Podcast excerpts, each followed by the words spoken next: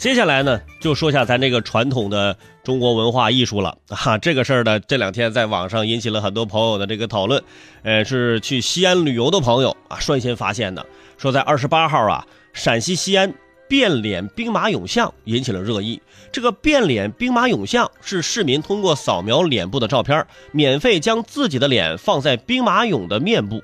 本来是这个碑林区政府为了展现西安城市文化提供的一项娱乐活动，但是在二十九号，这个变脸兵马俑啊，这个像被移除了啊。后来这个西安碑林区的呃宣传部回应说，本来大家觉得好玩，但是有不同的声音，有人不停的在黑他，因此不得不把它移掉。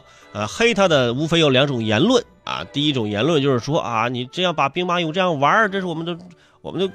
国宝，你怎么可以这样玩不尊重我们的文化艺术，我这个我就觉得有点上纲上线了，对不对？第二种原因我支持，我理解。第二种原因把它移除，就是说，哎呀妈呀，太丑了，吓人呐！我看了看那照片，的确把自己的脸移到这个呃兵马俑的那个大的那个屏幕上面，的确是很吓人，而且特别的不协调。压根儿就看不出这是一个兵马俑来，就感觉是半夜出来你碰见鬼了呢。说是兵马俑雕像，其实就像一个恐怖片的现场，一个偌大的雕像，脸部是立体的显示屏，就等于把你的脸投屏上去。记者采访当时的路人说：“啊，这有路人就说，哎，挺好的，代表了我们的西安的文化啊。”记者记者说：“那没事啊，你就说实话嘛。”，游客说：“哎呀，说实话呀，说实话吓我一跳啊。”可不是嘛！方圆十里一看，好大一个陪葬品呢，这就是。但是我觉得啊，这可能不是一个简单的雕像，是吧？传说兵马俑里隐藏着这个秦始皇的一支军队，等到秦始皇再度君临天下时候，军队就全部会复苏。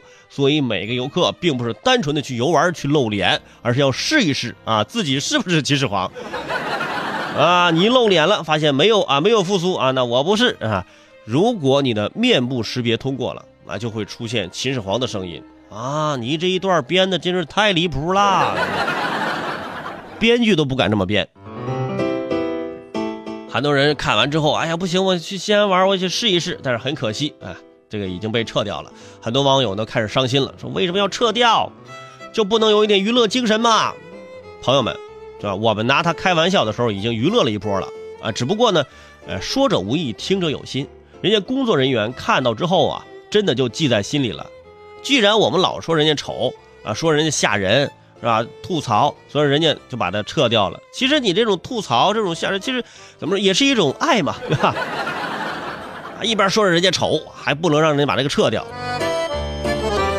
所以啊，在西安就有这么种感觉：万事万物皆可以兵马俑，把自己的照片啊跟兵马俑的照片一拍，是吧？某某到此一游。促进了这个文明旅游呢，是吧？如果没有撤销的话，啊，除了这个摔碗酒，估计这又是一个新的网红打卡地了。